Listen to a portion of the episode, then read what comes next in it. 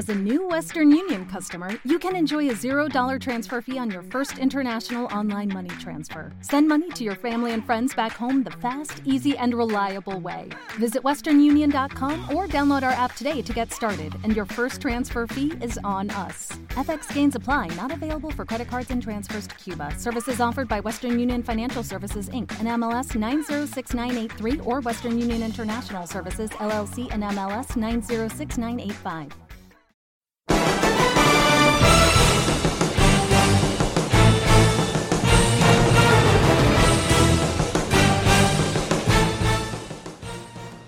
Bienvenidos a Series Reality Podcast Live.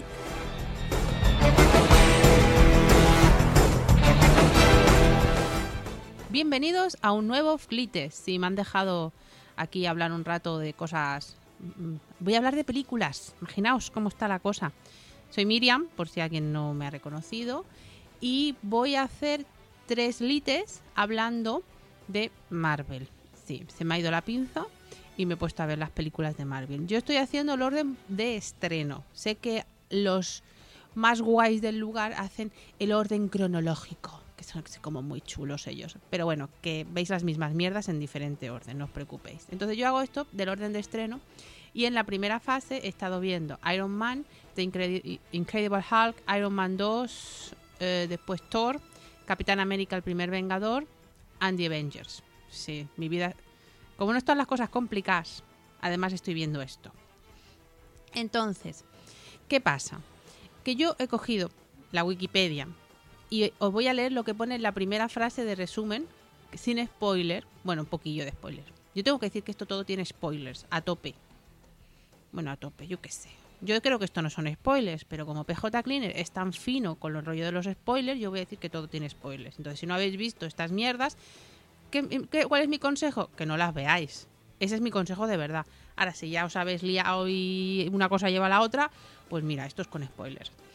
Eh, pues lo que os decía, que he cogido la primera línea de la Wikipedia, que es el resumen oficial. Y yo os voy a explicar lo que realmente pasa. La realidad de las cosas estas. Entonces, pues como os decía, la primera que vi fue Iron Man, que es un estreno de 2008. Imaginaos, imaginaos todo lo que ha dado esto. Entonces la Wikipedia pone, el, empresa- el empresario multimillonario Tony Stark se construyó una armadura después de que una organización terrorista lo captura. Libre de sus captores, decide actualizar y ponerse su traje como Iron Man con la intención de localizar y destruir armas vendidas ilegalmente.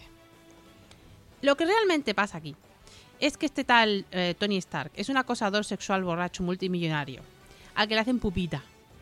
Y entonces decide vengarse y se hace un super traje mientras siga acosando sexualmente y sobre todo destrozando mucho cristal. Hay mucho cristal roto en, toda esta- en estas películas de Iron Man. Yo creo que hay que hay un acuerdo con alguna empresa de cristalería que no, no dinero negro. Yo veo ahí dinero negro porque claro esta cosa del- de las armas siempre ha venido mucho dinero negro. Y entonces, como siempre, los árabes son los malos. No vaya a ser que no pongamos aquí el topicazo de toda la vida.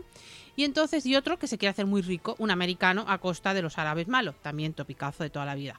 Entonces, bueno, pues esto que Iron Man se pone el traje, se pelea con los que tienen que pelearse y ya sabéis, el final de ya lo sabéis, como todas estas películas. Hasta aquí el resumen de Iron Man. Después, en 2008, otra vez, y estrenaron The Incredible Hulk.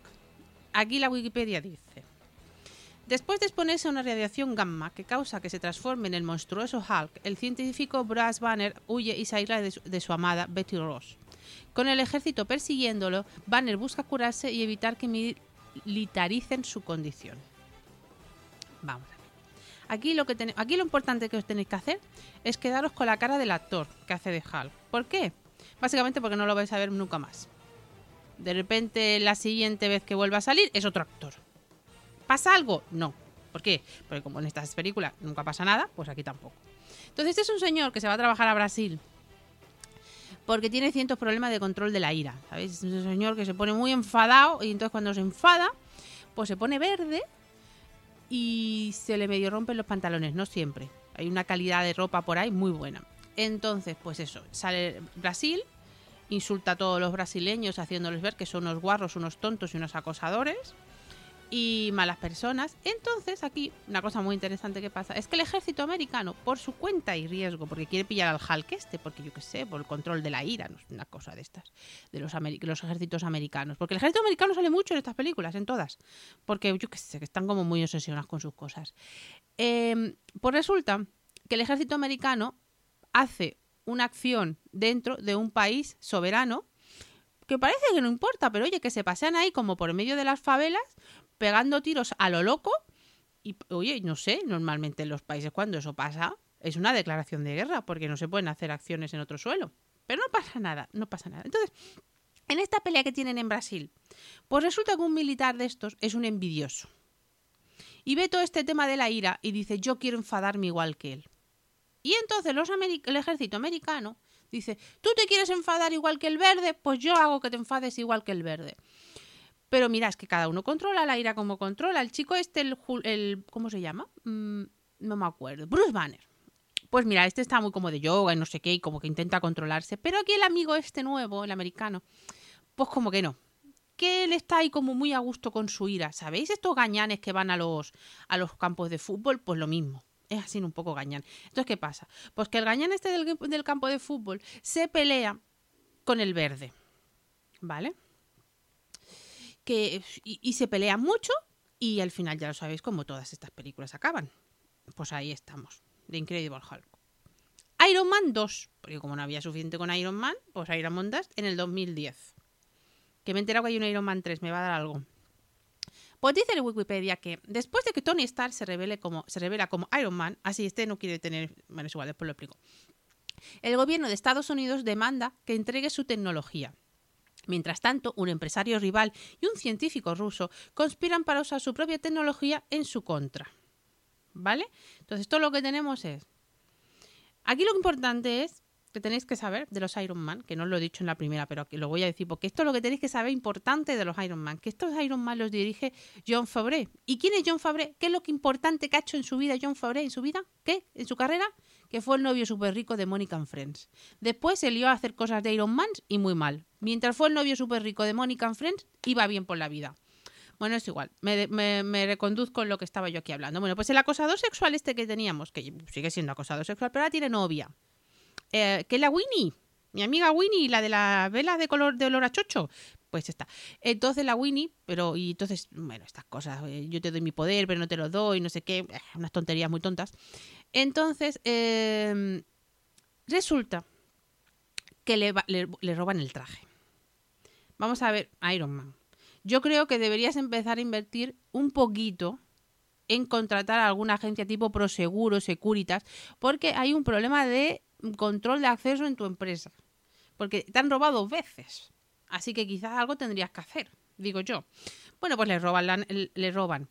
Y entonces copian el traje. ¿Quién lo copia? Mickey Rourke. Hostia, Mickey Rourke, ¿cómo ha quedado? Que es una señora de 80 años, con mechas y con las uñas muy raras. Fijaros, si volvéis a ver Iron Man, miraros las uñas de Mickey Rourke, que da mucha crimica, ¿eh? Dan como repeluco. Bueno, pues eso. No se lava el pelo en años, pero lleva mechas. Eso sí. Entonces está como muy enfadado, así como de, de, ruso de chiste. Empresario de ruso de chiste porque se ve que su padre era también científico y con el padre de Iron Man, de Stark, este, pues también, rollos de estos de cosas de familias. Y entonces, bueno, aquí el amigo, el ruso este, el señor de 80 años con mechas, y otro que hace armas, eh, pues se hace un acuerdo con el ejército americano, que yo creo que el ejército americano también tendría que empezar a mirarse con quién hace acuerdos, porque telita tela, y, y entonces, claro, el Mickey Rourke este, pues como que tiene como una ira también, una cosa, como una venganza, y coge a todos los Iron Mans estos de mentira que hace, y se pelea con Iron Man, ¿vale? El final ya lo sabéis, como en todas estas películas. En 2011, Thor Dice la Wikipedia, Thor, heredero al trono de Asgard, queda exiliado a la Tierra y despojado de sus poderes después de que reaviva una guerra latente, ya que su hermano Loki planea tomar el trono para sí mismo. Thor debe probarse digno y reclamar su martillo, el Nor. Yo no sé decir el nombre del martillo. Bueno, a ver, vamos a decir. Esto del Hulk y el Iron Man estaba muy loco. Pero, vale, pero es que aquí ahora ya hemos metido un dios. ¿Por qué? Porque yo lo valgo.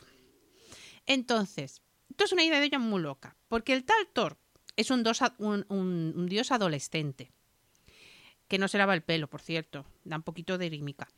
Y se pelea con papá, pues como todos los adolescentes de la vida, ¿qué le vamos a hacer? Y se enfurruña. Y entonces hace una gamberrada. Papá se enfada con él. ¿Y qué pasa? Que lo manda... y, entonces como se enfurruña, se va a otro sitio. ¿Y dónde se va? A la Tierra. Entonces después, además Thor tiene el hermano este, el Loki, que tampoco usa champú. Tiene aquí un problema, un pelo graso que tiene ahí un problema. Y entonces, bueno, pues Loki tenía ahí un problema con Papi, se pelean y le, y le quita el poder y no sé qué, ¿vale? Y, y también se enfada con su hermano, porque los hermanos se pelean, que son cosas que pasan. Y también se pelean con los padres, son cosas que pasan. Entonces, bueno, pues ya está. Entonces, mientras, está Thor en la Tierra, de morros, enfadado o que papá no me quiere, que yo me quiere, yo, no me, yo iba a hacer una cosa, pero papá no me quiere. Estas cosas de los adolescentes. Y conoce a una científica, así a lo gordo, ¿eh? Científica, no vaya a ser que tenga un título de algo. Y en una cosa muy loca de adolescente, se enamoran en, en, el, en 24 horas. Se quedan ellos como muy prendados el uno por el otro, una cosa muy loca. ¿eh? Eh, y entonces, pues resulta de que es que a Thor, el que tiene el martillo, pues el martillo ahora parece ser que no le funciona. Que no de esto, que no acaba de irle. Yo creo que esto es una analogía un poco para otra cosa. Ya sabéis que a Thor quizá no le funciona otra cosa porque tiene ahí un problema, unos daddy issues que hacen que su, todo su martillo no acabe de funcionar y no lo puede levantar e izar con alegría y con fuerza. ¿Vale? Entonces, pues claro, Thor no puede con el martillo. Pero entonces eh, como que hace un acto así como de cosa de adolescente que yo, ah, no sé, me voy a, voy a salvar el mundo. Y entonces el martillo se pone tieso otra vez. En, mientras aparece el hermano, ¿sabéis? El hermano este Loki, Loki se llama, por cierto. Eh, aparece y se pelean con sus juguetes como hermanos. Yo juguete con mi juguete, tú con tu juguete y se pelean. Y en todo esto, en la pelea, pues no sé qué, ya sabéis, estas cosas de los Marvels, pues Thor desaparece y pone una excusa muy loca, pero muy loca, para no llamar a la científica, que dice que se ha roto el puente. Esto es como que me han robado el móvil o me he quedado sin batería de los, de los, de los, de los dioses estos de Thor. Porque, a ver, chico, no podías haberle mandado un, un esquipe, un, WhatsApp de la vida, un Telegram. Yo qué sé, una cosa. deja a la chica, a la científica aquí, súper enamorada después de 48 horas, que también tengo que decirte que me parece muy loco. Pues lo deja allí tirar sin una llamada telefónica, sin una ya vendré, que ya no sé qué, que tengo mis cosas y mis padres allí y tengo que volver a casa. Bueno, que esto que me lo, imagináis, la película al final ya lo sabéis como todas, en como todas estas películas. Vale. Después, esta, Capitán América, el primer Vengador. Esta es del 2011. Wikipedia dice, en 1942 Steve Rogers es considerado no apto físicamente para alistarse en el, ejército, de Estados Unidos y combatir a los nazis en la Segunda Guerra Mundial. Cuando una operación militar secreta lo recluta, transforma su físico en un supersoldado apodado el Capitán América y debe luchar contra Red Skull, jefe de la división de armamento nazi conocido como Hydra. Oh, tengo que deciros que esta es la mejor, pero con diferencia de todas. Pero con diferencia. Esta es la única que está bien. O sea, si me dijeras, tengo que ver una, esta. ¿Por qué? Porque primero salen nazis, que todo con nazis siempre mejora, vamos a decirlo claro. Y después lo que va pasando, el guion está como mejor construido y un poquito más hilado y tiene como más gracia, ¿vale? Esto básicamente es un Mindundi que lo usan de conejillo de indias para que luche contra los nazis el Mindundi se convierte en un super cachas gracias a otro científico y al padre Stark. Que por cierto, el padre Stark se parece a Walt Disney. Que yo creo que ya los de Marvel estaban ahí como echándole un guiñillo a, los Disney diciendo, mira, mira, aquí sale, aquí sale el viejo fundador. Miraros, miraros. Que aquí. Porque cuando sale en Iron Man, que también sale, y también parece Walt Disney. Ya veréis, si miráis la vídeos, parece Walt Disney. Yo creo que aquí había un tirarle la caña a los de Disney. Pero bueno, eso es igual. Entonces vuelvo. Entonces, lo bueno de esto es que los nazis no son los nazis de siempre, sí, salen los nazis de siempre que se pelean y tal, pero hay como una escisión. Hay una rama de los nazis que se ha rebelado contra Hitler, toma tú ahí el giro guay, y, y tienen un pedrusco que parece que es, que es la hostia. Eh, el pedrusco del planeta de Thor. De la marinera, la historia nos, que ha llegado el, el pedrusco de Thor, ha llegado a los nazis. Bueno, no vamos a decir nada, que es un poco así como loco todo. Y entonces eh, pues eso, que se pelean, y ahora traigo el Pedrusca, no lo tengo, ahora que sale eh, Capitán América, Capitán América haciendo publicidad, Capitán América salvando a soldados, tal y cual. Aquí también hay rollo amorío, porque como en todas estas películas siempre hay un rollo amorío. Y... Ah, lo bueno es que en este el amorío es la gente Carter, que está bien, es un personaje un poquito más con más consistencia y la cosa ya se enamoran de otra manera un poquito más con el tiempo y con un poquito más de historia, ¿vale? Em, y ya, pues ya os imagináis. Esto acaba como todas estas películas, pero un poquito mejor. Y la última de esta fase. The Avengers en 2012. Hostia, un voy por el 2012, me va a dar algo. Nick Fury, director de Shield, reúne a los superhéroes Iron Man, Thor, Capitán América, Hulk, Viuda Negra y, y, Ojo de Halcón. Estos de Viuda Negra y Ojo de Halcón no los he nombrado porque son tan secundarios que no importan. Para combatir a Loki, hermano de Thor, que planea subyugar a la Tierra. ¿Qué manía tienen todos con subyugar a la Tierra? También te lo digo, ¿eh? ¿Será que no hay planetas por el mundo? Bueno, pues entonces esto. Esto es algo que no os había comentado. Pero resulta que en todas estas películas hay un señor que sale, que es como el, info, el de los superhéroes, que los va como recogiendo, ¿vale? Y entonces está montando una pandilla. Porque eh, resulta que tienen la piedra aquella de los nazis, que era de Thor. Bueno, pues todo esto. Pues resulta que lo han, cogido. Entonces quiere que se reúnan todos los superhéroes para luchar contra Loki que quiere venir a buscar la piedra. ¿Vale? ¿Qué pasa? Que cuando tú en recursos humanos no utilizas bien las dinámicas de grupo y tal, pues se pelean. Tengo que deciros que yo de esto no me enteré nada porque me quedé dormida, lo he leído en la Wikipedia. Parece que se pelean mucho porque yo, yo quiero hacer esto, tú quieres hacer esto. Mucho ego, claro. Entre unos y los otros me vais a contar que yo quiero hacer esto, que yo quiero hacer lo otro, no sé qué, no sé cuántos. Pero claro, como, como todas estas películas. Llega un momento que por el bien de la tierra me voy a cargar toda Nueva York, pero por el bien de la tierra. Y entonces, bueno, pues se pelean entre todos, todos se juntan y se pelean contra un monstruo que crea Loki. Y bueno, ya sabréis cómo acaba, porque acaban todas iguales, como os lo he dicho. Esta es muy aburrida, muy aburrida, como casi todas, menos el Capitán América. Pues esto es hasta aquí el resumen de la primera fase y que nos vemos para la segunda parte si consigo sobrevivir a ello. ¡Chao!